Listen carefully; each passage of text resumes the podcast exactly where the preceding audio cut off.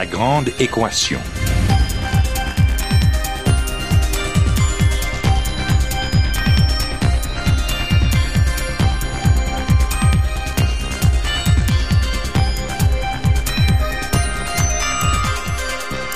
Ici Normand Mousseau, bienvenue à La Grande Équation, votre rendez-vous hebdomadaire avec la science. Cette semaine, qu'est-ce que le boson de Higgs mange en hiver?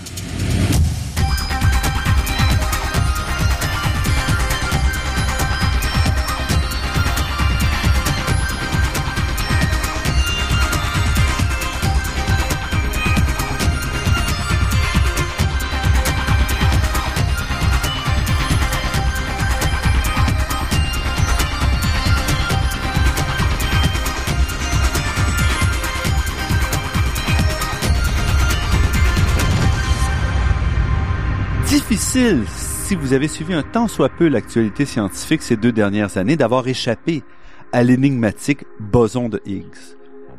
Cette particule fondamentale est considérée comme une des pierres d'assises de la physique contemporaine et a finalement été aperçue après quelques années de recherche. Cette particule fondamentale, considérée comme une des pierres d'assises de la physique contemporaine, a finalement été aperçue après quelques décennies de recherche. Pour autant, la signification du boson de Higgs reste nébuleuse pour la majorité d'entre nous. La théorie est complexe et assez abstraite, et il faut dire aussi que les explications fournies par les médias ne sont pas toujours des plus éclairantes. Et c'est justement pour replacer la découverte du boson de Higgs dans son contexte que notre invité d'aujourd'hui a écrit Qu'est-ce que le boson de Higgs mange en hiver, un livre publié en 2015 aux éditions Multimonde. Pauline Gagnon est physicienne, elle est chercheuse au Centre européen de recherche nucléaire, où s'est faite la découverte du boson de Higgs. Elle est aussi très impliquée dans la communication avec le grand public, une tâche qui est certainement pas toujours facile lorsqu'on doit expliquer des découvertes fondamentales abstraites réalisées avec les appareils les plus sophistiqués de la planète. Mais, comme vous le verrez dans la prochaine heure, Pauline Gagnon a la communication et la physique dans le sang. Pauline Gagnon, merci d'avoir accepté notre invitation. Ben, merci Normand, c'est vraiment un plaisir d'être ici aujourd'hui. Un boson de Higgs, qu'est-ce que ça mange en hiver? On va avoir le temps d'aller plus en détail, mais succinctement, qu'est-ce que vous diriez? Boson de Higgs, c'est juste une vague à la surface d'un champ. Un champ très spécial qui remplit tout l'univers, qui est apparu euh, quelques instants après le Big Bang et qui est là, qui fait partie de la trame de l'univers, qui, qui, est une propriété de l'espace, tout comme les trois dimensions d'espace et le temps sont une propriété de l'espace qu'on habite. Donc ce champ, qui est quelque chose qu'on ne voit pas, qu'on ne sent pas, un peu comme le champ magnétique que provoque un aimant, ou le champ électrique que euh, provoque une, une charge électrique, ou encore le champ gravitationnel qui est causé par une, euh, une grosse quantité de matière, que ce soit la Terre, une étoile, une galaxie. Donc le champ, c'est une déformation des propriétés de l'espace. Alors il y a ce champ spécial qui, qui influence tout ce qui est dedans, tout ce qui baigne dedans. Et on peut le, faire une analogie entre ce champ et la surface d'un océan. Et vous savez qu'on peut exciter la surface d'un océan et créer des vagues en donnant de l'énergie, que, ce, que cette énergie vienne de l'attraction de la Lune ou du vent ou même d'un tsunami, on peut créer des vagues à la surface de l'océan. De la même façon, si on vient exciter la trame de l'univers, on peut créer des bosons de Higgs. On peut créer des vagues à la surface de ce champ qui se matérialisent sous forme de bosons de Higgs. Alors c'est une excitation du champ, d'une propriété sous-jacente de notre univers et qui devient qui, euh, visible, euh, concret, sous la forme d'une particule qui est très éphémère. Elle va se désintégrer, se briser en d'autres particules qui sont beaucoup plus légères. Et ça, ça se produit en 10 à la moins 22 secondes. Ça veut dire 0,210 seconde. Alors, pas longtemps. Donc, si on compare entre une seconde et la durée de l'univers, c'est plus court comme rapport que ce qu'on a essentiellement entre 10 à la moins 22 secondes et une seconde. C'est de l'ordre à peu près. C'est pas long, c'est ça. Exactement comme vous le dites. C'est vraiment un, un, bref instant. Donc, le, on n'a on pas trouvé le boson de Higgs comme tel. On a trouvé les fragments de boson de Higgs. Et ça se, ça se produit exactement comme avec un, un mini feu d'artifice. Donc, je vous explique comment ça fonctionne. On a besoin de deux choses. Donc là, vous m'expliquez comment vous avez fait l'expérience Oui. au CERN. Oui. Alors, ce qu'on a fait, d'abord, on avait besoin de deux instruments majeurs. L'accélérateur, qui accélérait des particules, en, en l'occurrence des, des protons. Et les protons, ça fait partie d'une famille qu'on appelle les hadrons. Et c'est pour ça qu'on appelle l'accélérateur le grand collisionneur de hadrons. Donc, je dirais quand même pour les auditeurs, ne, fe- ne vous en faites pas trop. Ces mots-là, on va les entendre, on les comprend pas toujours très en détail, mais à la fin de l'émission, vous aurez quand même une bonne idée de ce que c'est. Exactement. Alors moi, je suis une gagnon et puis un proton, ben, c'est un hadron, tout simplement. Il appartient à la famille des hadrons. C'est juste une classification de particules. Ce sont toutes les particules qui sont faites à partir de quarks. Donc les protons sont accélérés dans cette euh, immense tube qui fait 27 kilomètres de circonférence et ça ressemble un peu à un tunnel de métro là. C'est 100 mètres sous terre. Il y a d'énormes aimants autour d'un tuyau qui est évacué, qu'on a enlevé l'air, un, un tuyau à vide. Et là, on fait accélérer des, des protons là-dedans qui tournent à peu près à la vitesse de la lumière. Ils vont faire plus de 11 000 fois le tour à la seconde. Ils vont vraiment très, très vite. Et de Donc, un 11 000 fois le tour dans un tuyau de 22 km. À peu près. 27 kilomètres. 27 km. Ah, oui. Donc, c'est plus vite que vous Très et vite, moi. Là. oui. Donc, ça va à 99,99997% de la vitesse de la lumière. Mais là, on va même augmenter leur, leur vitesse dans, dans les mois qui viennent, là, d'ici un mois ou deux. Et, et là, ils vont aller encore un petit peu plus vite. Mais donc, ils vont pratiquement à la vitesse de la lumière. Et ces protons-là, on les amène en collision en quatre points bien précis. Donc, en fait, nos protons, ils circulent dans deux tuyaux à vide en parallèle. Et ces deux tuyaux-là, euh, en quelques points précis, on, les fait s'entrecroiser. Et là, on a des collisions frontales entre les protons. OK? Donc, ça, c'est le premier outil qu'on a. On a l'accélérateur. Et le deuxième outil qu'on a, ce sont des détecteurs. Et les détecteurs, eux, ce qu'ils font, ils détectent les débris des particules éphémères qui vont être créées.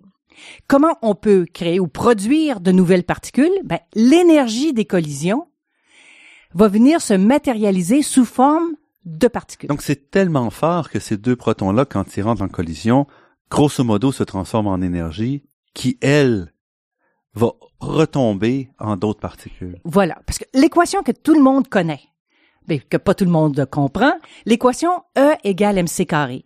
E représente l'énergie, M représente la matière ou la masse. Et il y a un Et c'est... c carré, c'est le carré de la vitesse de la lumière. Donc il y a un ce que cette équation nous dit, c'est qu'il y a une équivalence entre l'énergie et la masse. La masse ou la matière, c'est de l'énergie figée. Donc, on peut prendre de l'énergie et produire des particules de matière à partir de ça, ou on peut prendre de la matière, comme dans un réacteur nucléaire, briser cette matière et produire de l'énergie. Donc, il y a une équivalence entre énergie et masse, et ça fonctionne vraiment, c'est comme deux formes d'une même essence. Et ça fonctionne un peu comme deux types de monnaie. Je peux avoir des, des dollars canadiens et des euros, et il y a un taux d'échange entre les deux. On peut changer l'un en l'autre. Donc, de la même façon, on peut changer de l'énergie en matière, ou prendre de la matière et Et le taux de change est donné par l'équation d'Einstein, E égale mc carré. d'Einstein et sa femme. Et ça, j'en parle dans le livre aussi, alors on pourra en dire un mot tout à l'heure. Donc, cette équation nous dit que on peut, avec notre accélérateur, on peut faire des collisions de protons et de la, de l'énergie de la collision, quand ils se font des collisions frontales, l'énergie va se matérialiser sous forme de particules. Et on sait jamais à l'avance qu'est-ce qui va être créé, qu'est-ce qui va être produit. Mais, de temps à autre, on peut produire des particules comme le boson de Higgs en allant exciter la trame de l'univers, comme j'expliquais tout à l'heure. Donc, les détecteurs, la deuxième l'accélérateur accélère nos protons pour créer la matière première, l'énergie dont on a besoin pour créer des particules nouvelles, comme le boson de Higgs. Et le détecteur, lui, c'est une immense caméra qui est construite un peu comme des poupées russes, qui sont emboîtées une dans l'autre. Donc, on a plusieurs couches et la forme, en, gros, de notre euh, détecteur, c'est comme la forme d'une d'un- d'une boîte de conserve. Un cylindre avec deux bouchons. Et l'idée, c'est de, de s'assurer que rien va nous échapper. Alors, on veut capter tous les fragments, comme si on fait un mini feu d'artifice, une particule nouvelle est produite, elle se brise en plein de fragments et on attrape tous les fragments, on prend des photos de tout ça et on essaye de retracer l'origine et l'identité de chacun des fragments et reconstruire la particule initiale qui avait été produite dans la collision de protons.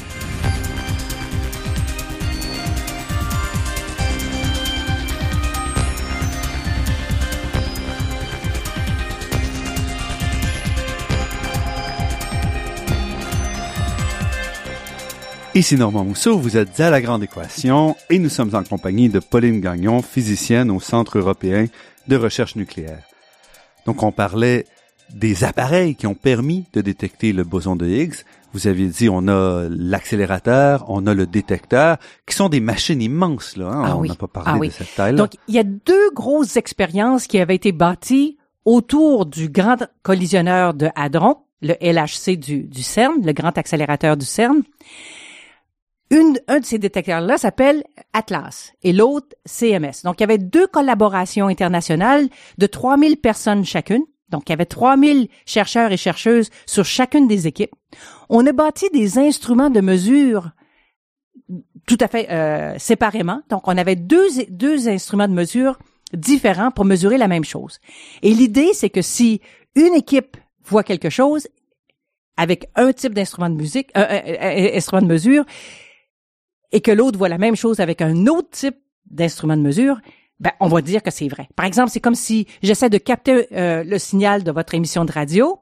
Je peux avoir un petit radio à cristal et je peux avoir un radio électronique, mais si les deux captent la même chose à la même fréquence, ben on va dire oui, effectivement, il y a une Mais ça, c'est, c'est le principe de la méthode scientifique. Il faut qu'une mesure puisse être répétée. Dans ce cas-ci, on parle de mesures extrêmement complexes, extrêmement coûteuses. Donc finalement, sur le même accélérateur, qui lui en principe est indépendant, on va mettre deux appareils de mesure avec des équipes complètement séparées qui n'échangent pas trop entre elles pour essayer d'avoir deux mesures indépendantes et pouvoir se convaincre que ce qu'on a vu, et c'est très complexe, il y a beaucoup d'analyses, de transformations, que ce qu'on a vu tient la route. Exactement. Euh, vous avez tout compris. C'est, c'est exactement la fonction, de, euh, la façon dont on fonctionne. Et on a des instruments de mesure euh, qui, qui utilisent des techniques et des technologies et des principes différents, de telle sorte que lorsqu'on voit quelque chose, on est vraiment, et si on voit la même chose, on peut se convaincre que le phénomène est réel. Et c'est ce qui s'est produit le 4 juillet 2012. Les deux expériences ont pu montrer en même temps qu'ils avaient, euh, les deux groupes avaient tous les deux récolté suffisamment de bosons de Higgs pour avoir la preuve de son existence. Et ça, c'était révélé dans une conférence le, le 4 juillet 2012 et, et c'était vraiment un moment euh, très spécial. Oui, parce que vous commencez votre livre justement là-dessus, parce que vous étiez en charge de la communication, donc vous êtes assise, non pas au CERN cette fois-là, mais vous étiez euh, quelque part à l'autre bout du monde. Oui, je- euh, parce que les résultats, les deux expériences avaient décidé de, de les euh, montrer à une conférence euh, majeure qui se produisait cet été-là, et elle se produisait à Melbourne. Alors moi, j'étais partie en Australie, oui. Donc j'étais partie en Australie pour être euh, pour être là et en forme pour euh, pouvoir euh, rapporter qu'est-ce qui se passait. Alors j'étais partie plusieurs jours à l'avance pour essayer de me rattraper sur le décalage horaire. Et euh, donc, c'est vraiment seulement quand j'étais en Australie que j'ai entendu pour la première fois, j'ai vu les premiers résultats de l'expérience Atlas. Je ne savais pas ce que l'expérience CMS faisait. Avec les, sur l'expérience Atlas. Oui. Par exemple, l'expérience Atlas, il y a l'Université de Montréal qui collabore, il y a l'Université McGill, l'Université de Toronto, euh, UBC de Vancouver euh, et plusieurs autres universités canadiennes. Il n'y a pas de groupe canadien qui travaille sur l'expérience CMS, mais il y a quand même des physiciens, des physiciennes euh, euh, québécoises qui travaillent là, au Québec, au Canadien. Par exemple, Yves Sirois, que plusieurs auront vu dans différents médias récemment, de même que euh, il y en a plusieurs autres en tout cas. Mhm. Et donc, vous étiez, vous, comme vous êtes en charge de- des communications avec le grand public, vous étiez là-bas à Melbourne et pendant que tout ça se dévoile, en plus, vous êtes obligé de tweeter, vous racontez ça en français, en anglais, d'expliquer aux journalistes autour qu'est-ce qui fonctionne. Donc, c'est votre tâche aussi au quotidien. Oui, c'était ça. Alors c'était c'était vraiment euh, euh, agréable. Alors j'écrivais un blog euh, euh, en direct en français et en anglais. Et comme j'explique euh, dans le livre, je, je bloguais d'une main en anglais, de l'autre main en, en, en français. En même temps, j'écoutais la conférence parce que les, les, résultats nous étaient présentés. Et il y avait un journaliste de Bloomberg à côté de moi qui était un peu perdu, puis je lui expliquais en même temps qu'est-ce qui se passait. Donc, euh, oui, c'était euh, vraiment là, on était sur l'adrénaline puis on fonctionnait euh, à plein. C'était excitant. Je pense que c'est important de revenir. Donc, on parlait des grosses machines. Ces appareils de mesure-là, c'est des décennies de travail en planification, en construction, en test, avant d'arriver à la mesure.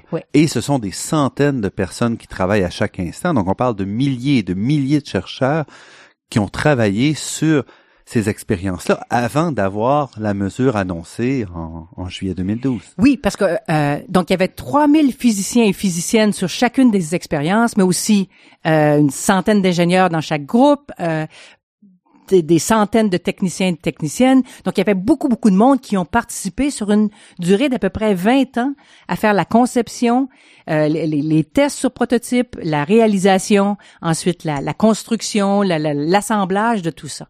Donc, ça a pris énormément de temps, effectivement, pour construire nos appareils.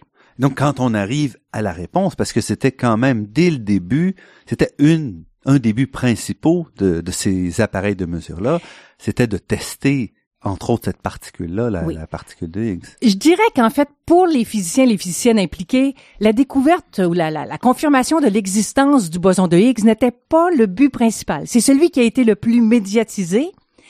Mais comme c'était prévu par la théorie, ben ça venait juste confirmer quelque chose qu'on savait à peu près déjà parce que ça tenait tellement bien cette théorie-là ensemble. Bon, on aurait mieux aimé en fait prouver qu'il n'existait pas. Parce que là, ça aurait vraiment ouvert, là, il aurait vraiment fallu trouver autre chose. Et d'ici un mois ou, deux maximum, euh, l'accélérateur va commencer à fonctionner avec beaucoup plus d'énergie. Donc à ce moment-là, on va c'est comme si j'ai plus d'argent dans mes poches. Là, euh, jusqu'en 2012, on avait un budget de 8 téraélectronvolts. Avec 8 TeV, qui est une quantité d'énergie, je peux produire des particules d'une certaine masse. Mais plus j'ai d'énergie, plus j'ai d'argent, plus je peux acheter de masse. Une particule plus lourde. Alors, on espère justement qu'on va découvrir des particules nouvelles qui n'ont jamais été vues, qui n'ont jamais été produites, et qu'on va les produire plus facilement et en quantité suffisante pour les découvrir, avec maintenant un budget de 13 téraélectronvolts. C'est donc, à peu près une fois et demie ou plus ce qu'on avait avant. Donc, vraiment, là, on, sent qu'on est sur le bord d'aller en terre, en, terre inconnue, là, vers, comme des, des explorateurs, des exploratrices de l'inconnu. Et c'est vraiment, vraiment, vraiment fascinant de... Euh, on ne sait pas ce qu'on va découvrir. Alors, on le sait qu'à l'heure actuelle, euh, ce qu'on euh, ce qu'on connaît n'est que la pointe de l'iceberg, parce que tout ce qu'on tout ce qu'on voit, toute la matière qu'on voit, ah, regardez autour de vous, là, que ce soit euh, la table, euh, la personne qui est à côté de vous dans la pièce, si vous regardez non seulement tout ce qu'il y a sur Terre, mais dans les étoiles et les galaxies, toute cette matière-là, qu'on appelle matière visible, ne compte que pour une petite fraction du contenu de l'univers. En fait, c'est que 5% du contenu de l'univers. Le reste est sous forme d'un type de matière très mystérieuse qu'on appelle matière sombre, et de l'énergie sombre. Mais j'aimerais, ça fait beaucoup, beaucoup de concepts, donc j'aimerais qu'on revienne là-dessus un peu plus tard et qu'on revienne encore à notre cher boson de Higgs parce qu'on n'avait pas fini un peu. Donc, ce qu'on, le boson de Higgs, c'est un peu la dernière pierre d'un édifice commencé dans les années 60 et qu'on appelle le modèle standard. Voilà. Donc, et donc, ce modèle-là nous explique quoi? Nous explique qu'il y a deux grosses familles de particules, si on veut, euh, qui sont les leptons, on en, a, on en a pas parlé, je vous laisse expliquer, et les hadrons, et qui sont reliés, liés par le boson de Higgs, entre autres. Alors, effectivement, le modèle standard, c'est un modèle qui est né dans les années 60-70, qui a été finalisé dans les années 70, et qui venait un peu faire une synthèse de tout ce qu'on connaissait.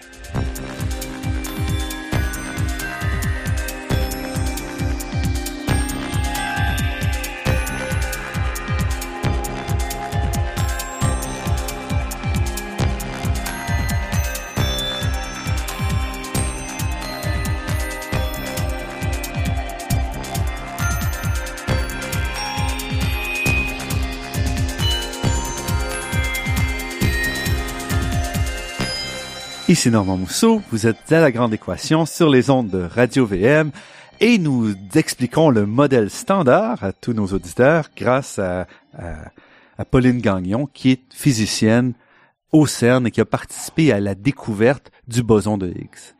Donc, on avait seulement euh, lancé un peu le, la discussion donc sur le modèle standard. Ouais, donc le modèle standard c'est un modèle tout simple qui nous dit qu'il y a deux principes il y a deux principes de base. Le premier c'est que toute matière est faite de grains de particules. Toute matière est faite de particules qui sont indivisibles, donc des particules fondamentales et que, ces grains de matière là en fait, il y en a seulement 12. Et c'est là qu'on retrouve les leptons dont on parlait tout à l'heure et les quarks, les particules qui forment tous les hadrons. Donc on a euh, cette grande famille de particules. Les leptons, vous connaissez tous et toutes l'électron. Il y a aussi euh, le muon, qui est comme une particule comme euh, l'électron, mais 200 fois plus lourde, et une autre encore beaucoup plus lourde, à peu près 1000, 2000, 2000 fois plus lourde, le lepton. Alors, ce sont toutes des particules qui s'accompagnent d'une autre particule qui s'appelle le neutrino. Donc, ces six particules-là, trois neutrinos, l'électron, le muon et le taux forment dont on parle un peu de neutrinos parce que à Sudbury au Canada, on a un observatoire qui est particulièrement renommé pour sa capacité à, à mesurer les neutrinos. Oui, et puis les neutrinos, c'est euh, c'est des petits snorons. Hein. Ça, ça se faufile partout. C'est extrêmement difficile de les capter. Et l'expérience de, de Sudbury a pu résoudre une énigme qui a, qui a duré des décennies, à savoir euh, est-ce que le modèle, est-ce que est-ce qu'on comprenait bien la façon dont le Soleil produisait son énergie en, produisant des, des, neutrinos, mais on n'en trouvait qu'une partie ici. Il manquait à peu près les deux tiers des neutrinos. Et l'observatoire de neutrinos de Sudbury a pu vérifier qu'en fait, il se euh, métamorphosait d'un type de neutrino à un autre. Et ça, ça vient dire que ça venait prouver que les neutrinos ont une petite masse infime qu'on n'a même pas encore réussi à mesurer tellement qu'elle est petite, mais ils en ont une. Donc ça, c'est très spécial. Les neutrinos, c'est vraiment tout un domaine de la physique qui est assez euh, complexe. Mais donc, c'est notre première classe. Donc, c'est assez compliqué et c'est en même temps très élégant. On a deux classes. On avait dit les leptons, les, les hadrons. Donc, les leptons, c'est trois particules lourdes, si on veut, les électrons, les muons, les taux, les taux, et trois particules hyper légères qui sont les neutrinos. Voilà et qui sont associés par paire. Et ensuite, on a les particules lourdes, si on veut, les hadrons, qui, elles, sont basées sur les quarks. Voilà. Donc, il y a six quarks. Comme six autres parts. Donc, on Comme six, six, leptons et six quarks. Et les six quarks, on les appelle le quark up et le quark down. Ensuite, il y a le quark étrange et le quark charmé. Étrange parce que tout le monde l'avait trouvé bizarre, puis ensuite charmé parce que bon, tant qu'à y être, tant qu'à être parti, on va déconner un peu plus, donc ils ont dit charmé. Et finalement, il y a le top il y a le quark top et le quark bottom. Mais ce qui est étrange. Donc, faut pas, faut pas s'attacher aux noms qui sont un peu, euh, les, les, physiciens sont amusés dans ce cas-ci. Oui, parce que là, il était perdu, là, alors il savait plus comment, euh, quoi faire avec. Et ce qui est vraiment surprenant, c'est que on a besoin que des deux premiers quarks, les deux plus légers, le quark up et le quark down, pour former des protons et des neutrons. Pour former un proton, on prend deux quarks up et un quark down. Qui presque l'entièreté de la matière de l'univers. Et pour un neutron, on prend deux quarks down et un quark up. Et c'est vraiment bizarre. Les autres, on n'en a pas besoin, mais on voit qu'ils existent. On peut facilement les produire dans des accélérateurs de particules ou encore ils sont produits, par exemple, on en retrouve des muons ou d'autres des pions et d'autres choses. On les trouve dans les, euh, dans les rayons cosmiques. Donc, on sait que les autres particules existent, mais pour former la matière stable qu'on connaît, mhm. on a besoin que de la première génération de particules soit l'électron, les quark up et les quark down. Le reste, pourquoi que c'est là, on comprend pas. Donc, on a ces particules-là. Ça, c'est le premier, le, le, premier principe de la, du modèle standard, c'est qu'on a des grains de matière qui sont indivisibles. S'organisent en classe 18 particules finalement. Euh, 12 euh, en 12, fait, si je sais compter. 2 fois 6, 12. 2 fois 6, 12. On est correct. On a une douzaine de particules.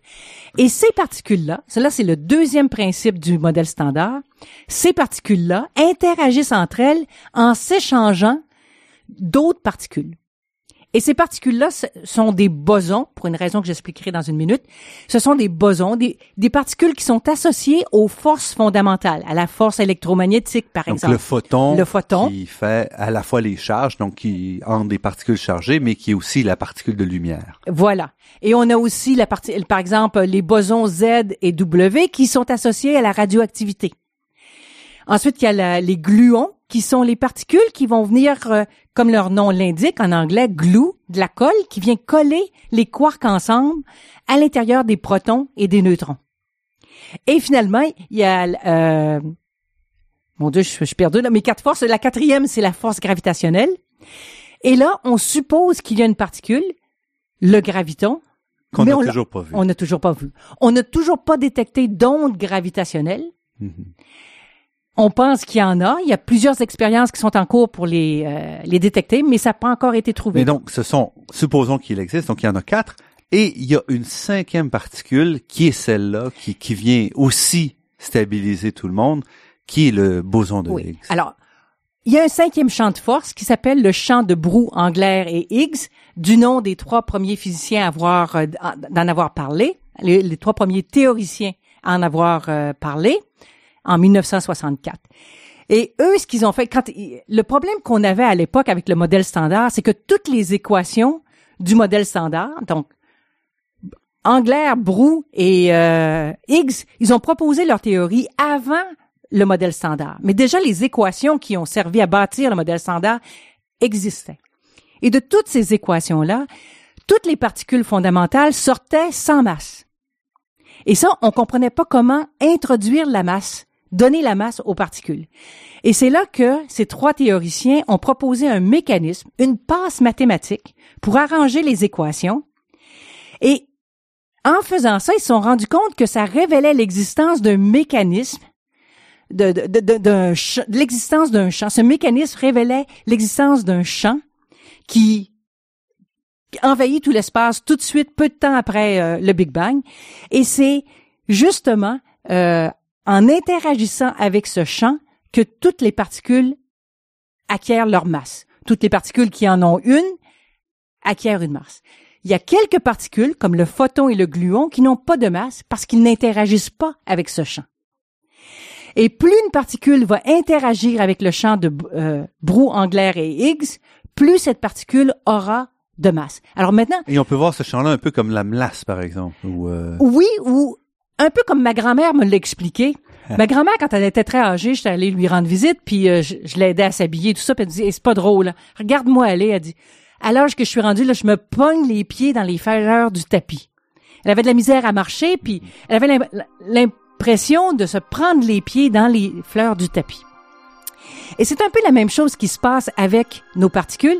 Lorsqu'elles se propagent dans un espace vide, hypothétique, où il n'y a pas de champ de Brou, Anglaire et Higgs, elles peuvent se déplacer librement. Mais quand il y a ce champ-là, elles se pognent les pieds dans la trame de l'univers. Restez avec nous pour en savoir plus sur le boson de Higgs et le modèle standard. Nous revenons après cette pause.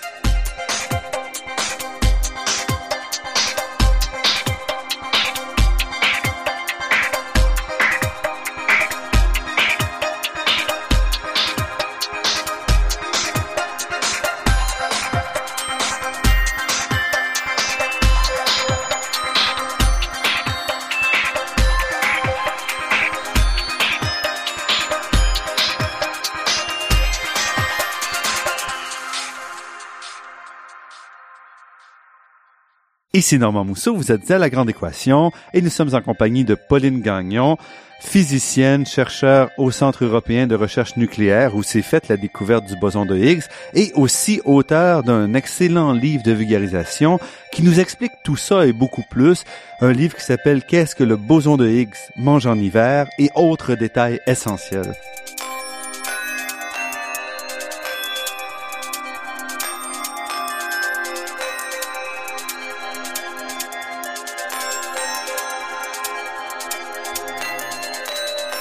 On parlait des fleurs du tapis et comment on relie donc les fleurs du tapis et votre grand-mère au boson de Higgs. Alors, un peu comme ma grand-mère qui avait de la difficulté à se déplacer, puis elle disait qu'elle se prenait les pieds dans les fleurs du tapis, les particules fondamentales vont interagir avec, interagissent avec le champ de Brou, Anglaire et Higgs qui qui est partout dans l'espace, qui envahit l'espace, et elles ne peuvent plus se déplacer librement et avancer aussi vite qu'avant. Donc elles vont moins vite. Et ceux et celles qui connaissent un petit peu les, les principes de base en physique, il y a la conservation de l'énergie. Donc ces particules-là vont moins vite, mais comme elles ne perdent pas d'énergie, leur, l'énergie, leur énergie cinétique, elles ont moins d'énergie cinétique parce qu'elles vont moins vite, elles se déplacent moins vite. Mais cette énergie-là n'est pas perdue, sauf qu'elle apparaît sous forme de masse. Donc ça, c'est un peu plus, c'est l'explication un peu plus complexe de comment ça se passe. Mais c'est un peu comme si on essaie de traverser une, une, une cour de récréation, une cour d'école Mhm. qui est bondée d'enfants. Alors, si un enfant essaye de traverser la cour d'école, cet enfant-là connaît plein d'amis. Alors, il va s'arrêter à gauche, à droite pour saluer tout son monde. Mais nous autres, des adultes, il y a personne qui nous connaît, on peut traverser la, la, la- Donc la masse effective de l'enfant à ce moment-là, à travers ça, est beaucoup plus grande que celle d'un adulte qui, lui, va passer sans parler à personne. Donc, plus on interagit avec le boson de Higgs, plus on, euh, avec le champ de et Higgs. Plus on est ralenti. Et ce ralentissement, comme on ne perd pas d'énergie, notre, notre énergie, l'é- l'énergie cinétique qu'on avait au départ, est transformée sous forme, se fige sous forme de, mat- de masse. Et en même temps, vous l'avez dit, une fois qu'on a découvert ce, ce boson-là qui ferme, si on peut, si on veut, qui complète le modèle standard, le problème, c'est qu'on sait que le modèle standard est lui-même incomplet. Donc, on a un modèle qui est maintenant cohérent, on a tous, tous les morceaux, mais il nous dit pas tout, ce modèle Exactement. Donc maintenant, on, on comprend parfaitement de quoi la matière est faite pour 5% du contenu de l'univers.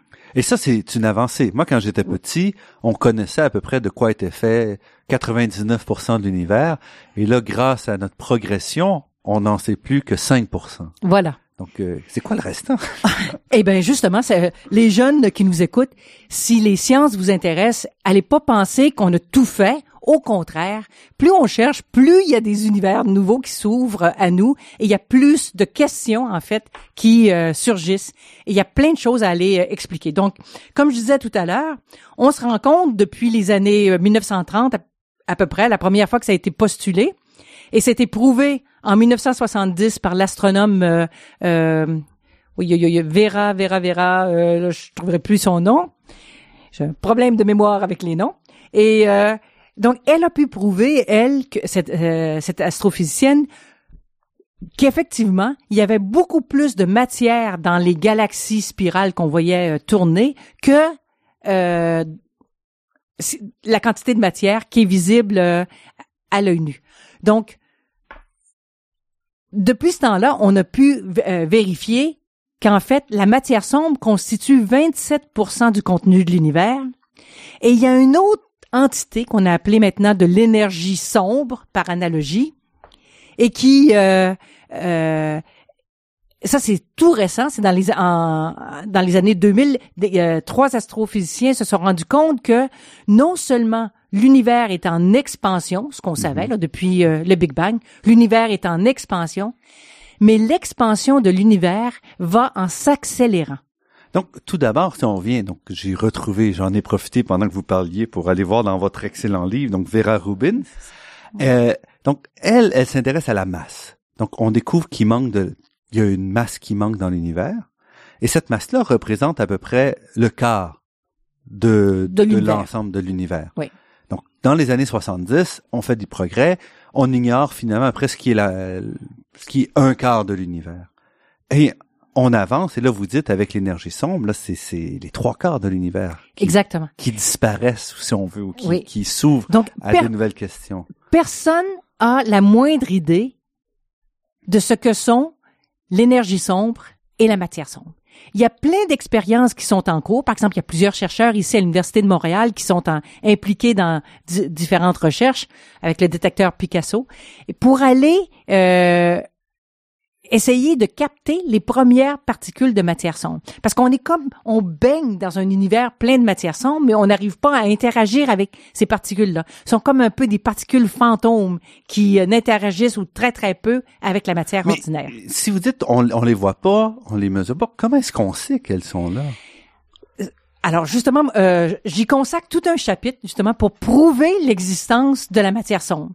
Et on les voit, on les détecte jusqu'à maintenant que par leur, euh, leurs effets gravitationnels.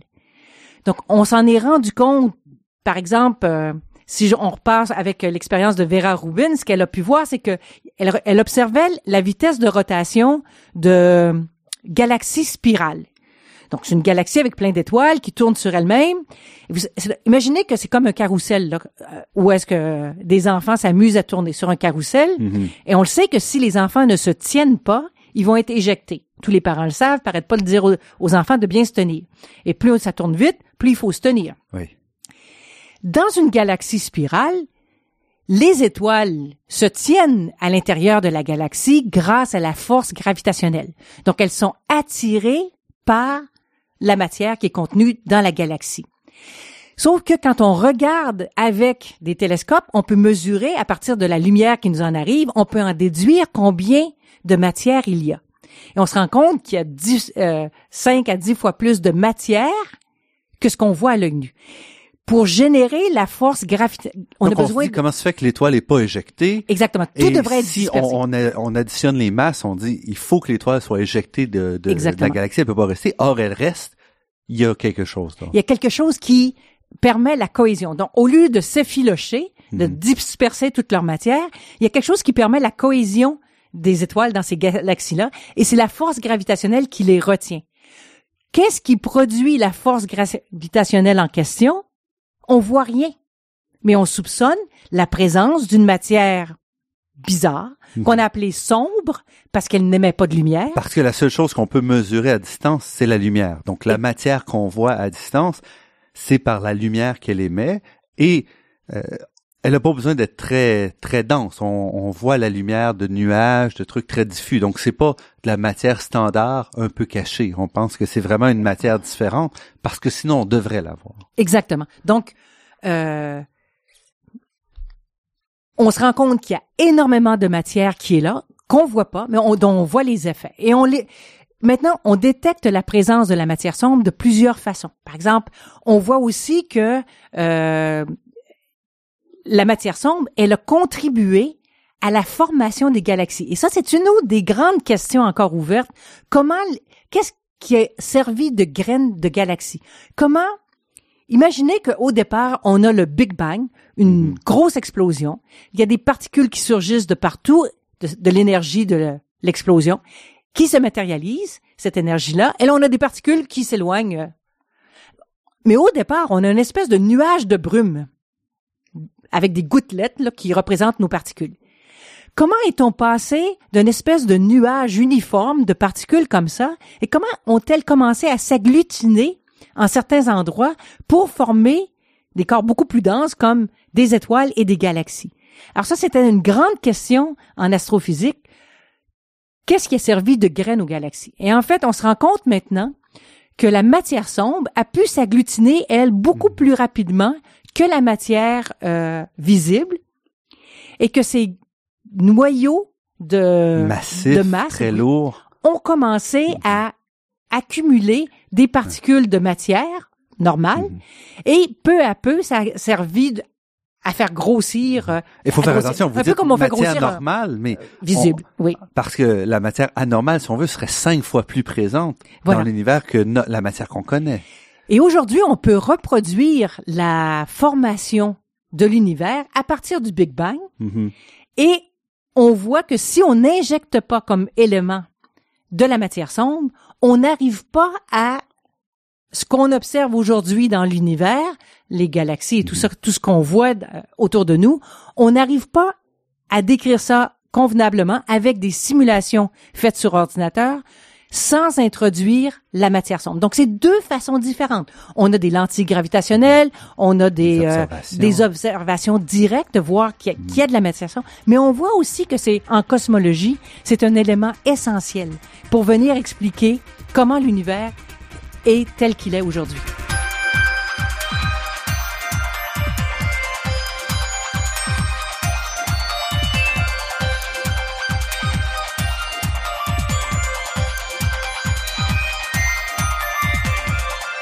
Pauline Gagnon, Et là, on commence à sentir un peu quelle est à la fois la frustration, si on veut, dont vous parliez tout à l'heure, de trouver le boson de Higgs.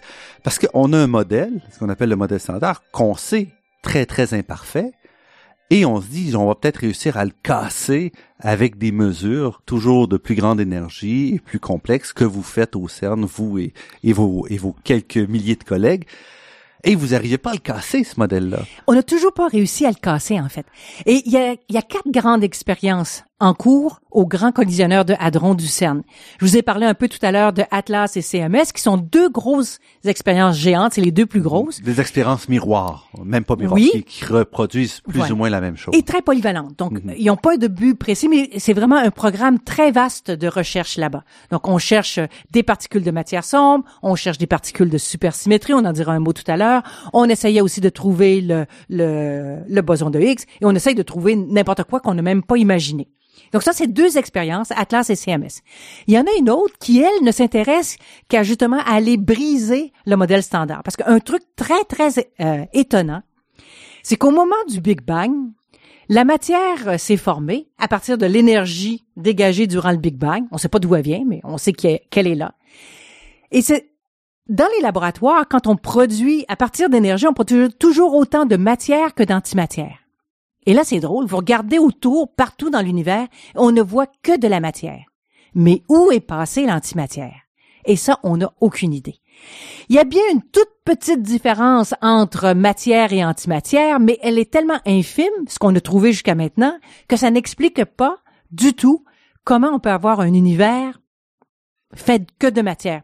Alors justement, l'expérience LHCb, LHC, Pour le grand collisionneur. grand de hadron, et B parce qu'il s'intéresse surtout au boson, à, à- à un quark euh, très lourd qu'on appelle le, le quark bottom.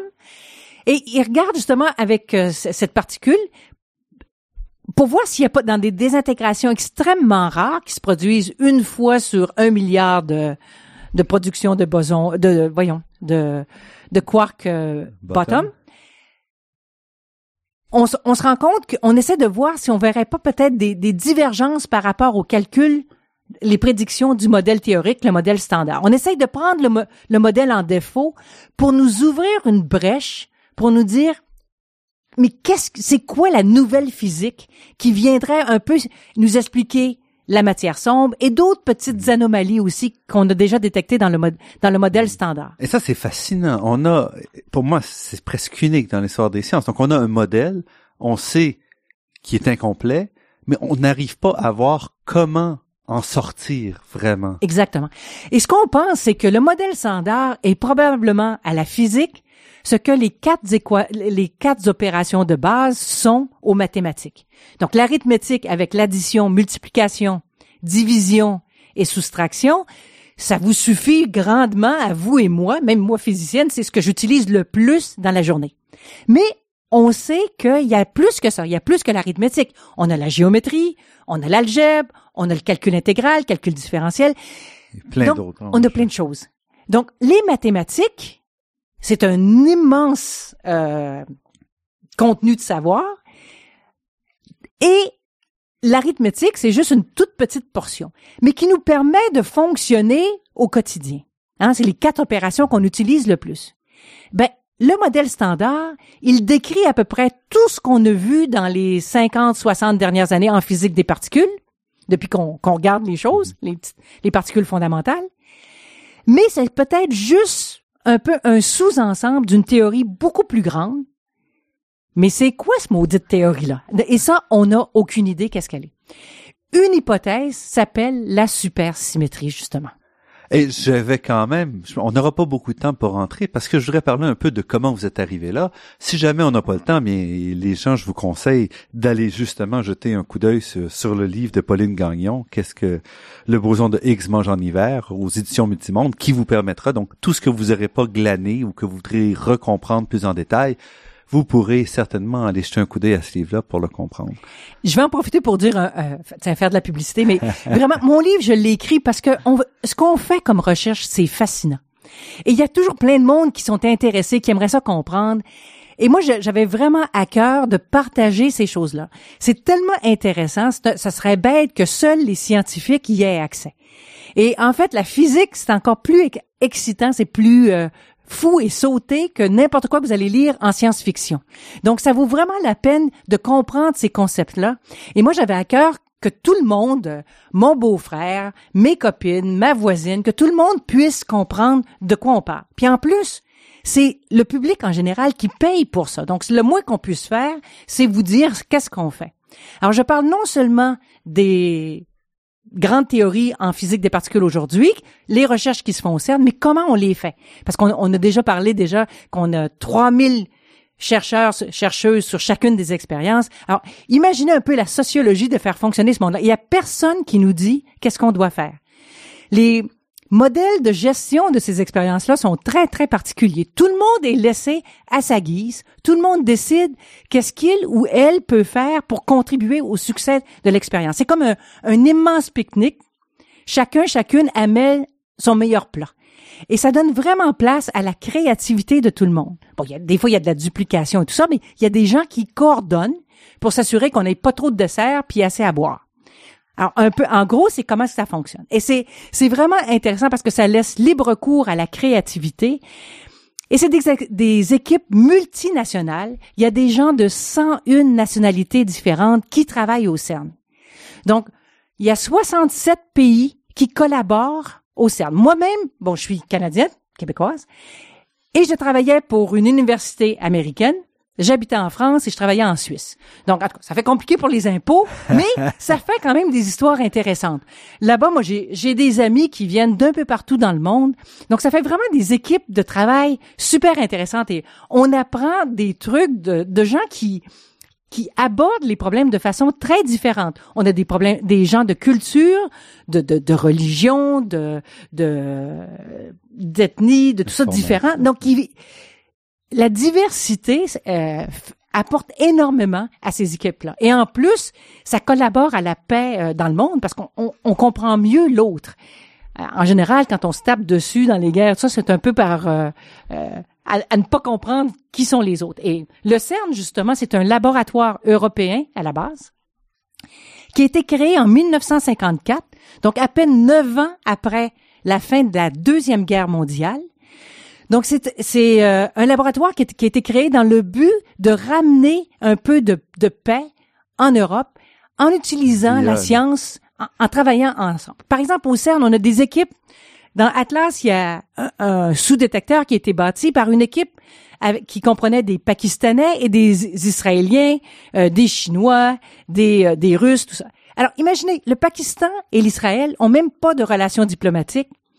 Et ces techniciens-là qui étaient venus et qui avaient pour tâche de bâtir tout ça sous la direction d'un ingénieur français, ben ils sont devenus euh, ben chums puis se sont mis à aller euh, faire des, des, des, visites, ils sont tous allés à Paris une fin de semaine pour aller visiter Paris ensemble.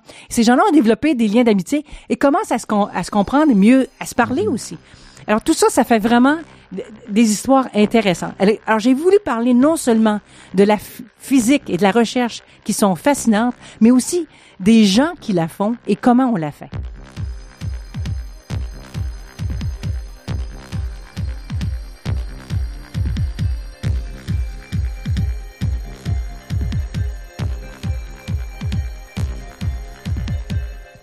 Ici Normand Mousseau, vous êtes à la Grande Équation sur les ondes de Radio VM et nous sommes en compagnie de Pauline Gagnon, physicienne et chercheuse au Centre européen de recherche nucléaire. Qu'est-ce qui vous a amené à la physique? Quand est-ce que vous avez dit, ah, moi, c'est la physique qui m'intéresse? C'est pas ça que j'ai dit. J'avais huit ans et j'ai dit, moi, c'est la chimie qui m'intéresse parce que moi, je voulais comprendre de quoi la matière est faite.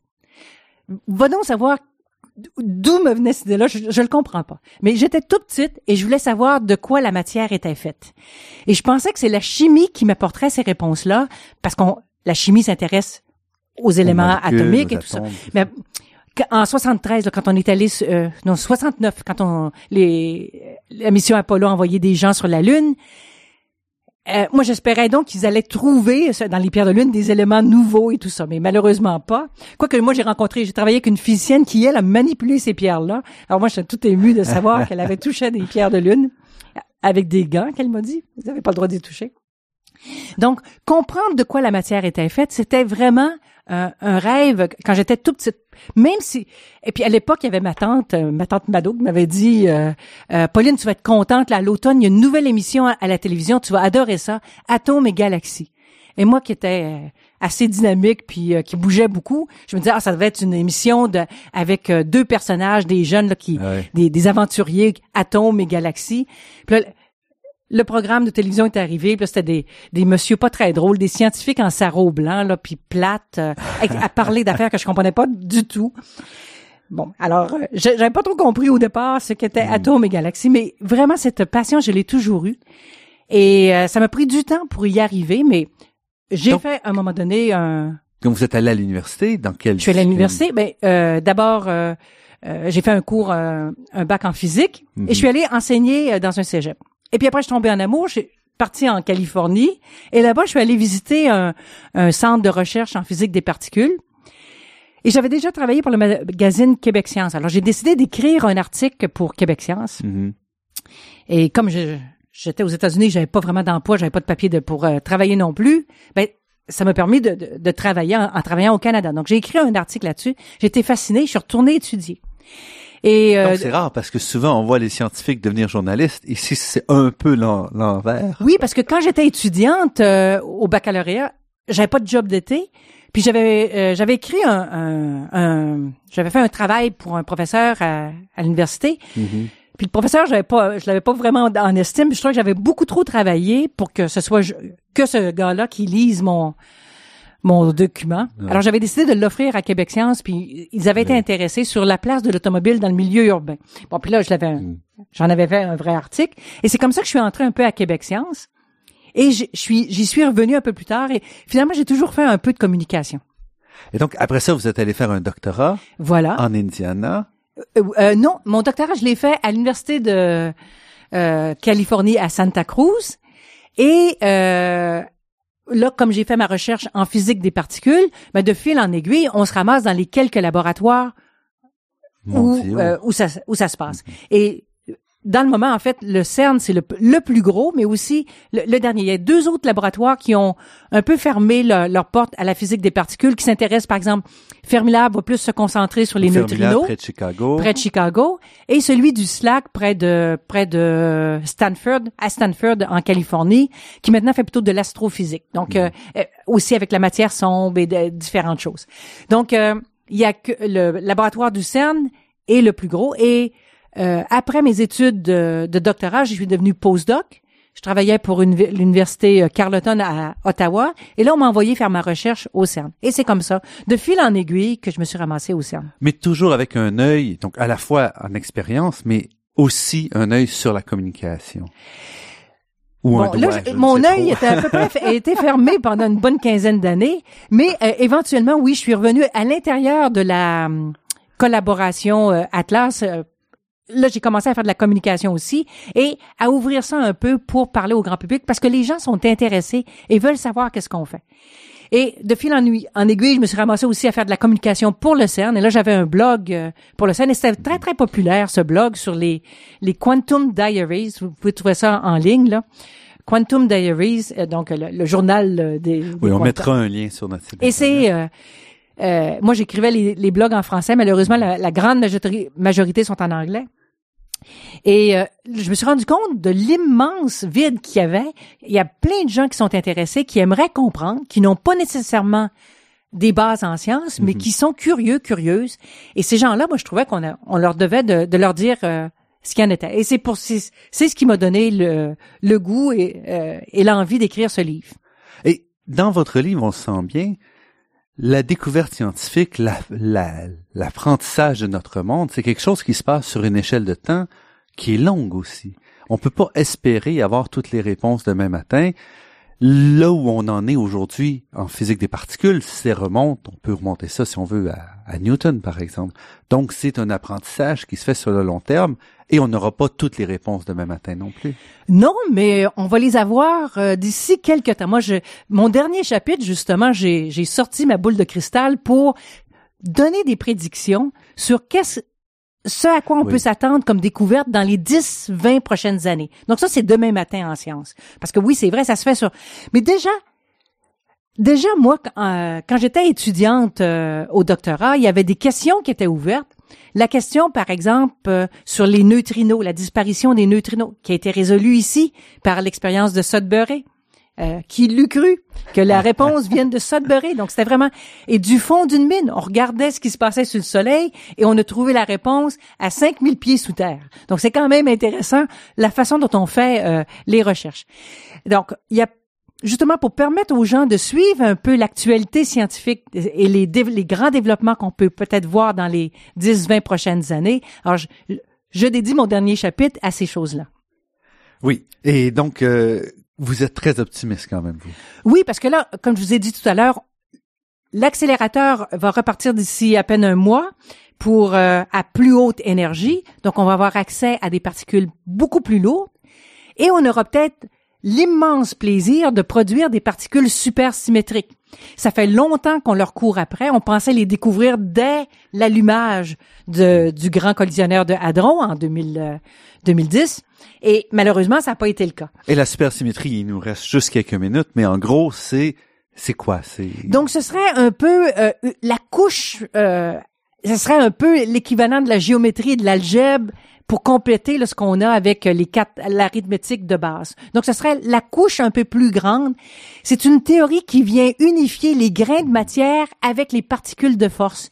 Et ça vient un peu euh, créer beaucoup plus d'harmonie, mais en créant euh, aussi... euh, mais en augmentant la complexité. ça va plus que doubler le nombre de grains de matière, de, de particules fondamentales. Donc, c'est pas c'est pas encore euh, le- le- un modèle simple et, et, euh, euh, comme on, on le souhaiterait, de plus en plus simple, mais peut-être nous permettre de comprendre un peu mieux comment tout ça fonctionne. Donc, on doit arrêter ici. Euh, On, vous nous faites encore saliver. Alors, euh, pour tous ceux qui sont intéressés, je vous encourage à, à vous procurer le livre Qu'est-ce que le boson de Higgs mange en hiver, publié aux éditions Multimonde en 2015 par Pauline Gagnon, notre invitée, qui est chercheuse au Centre européen de recherche nucléaire et physicienne. Pauline Gagnon, je vous remercie infiniment pour cette entrevue. Merci, Monsieur euh, Mousseau.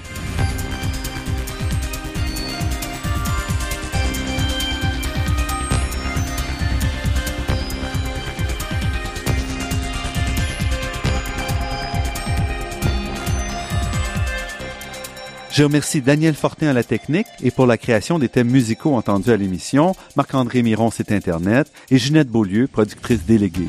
Je remercie également le Fonds de recherche du Québec, la Fondation familiale Trottier et l'Université de Montréal pour leur contribution à la production de cette émission. Vous pourrez entendre cette émission et toutes les autres en vous rendant sur le site Internet de La Grande Équation. L'émission est également disponible sur la page Université de Montréal de iTunes U. Ici Normand Mousseau. Au nom de toute l'équipe, je vous dis à la semaine prochaine. Et d'ici là, restez à l'écoute de Radio VM pour découvrir votre monde sous toutes ses facettes.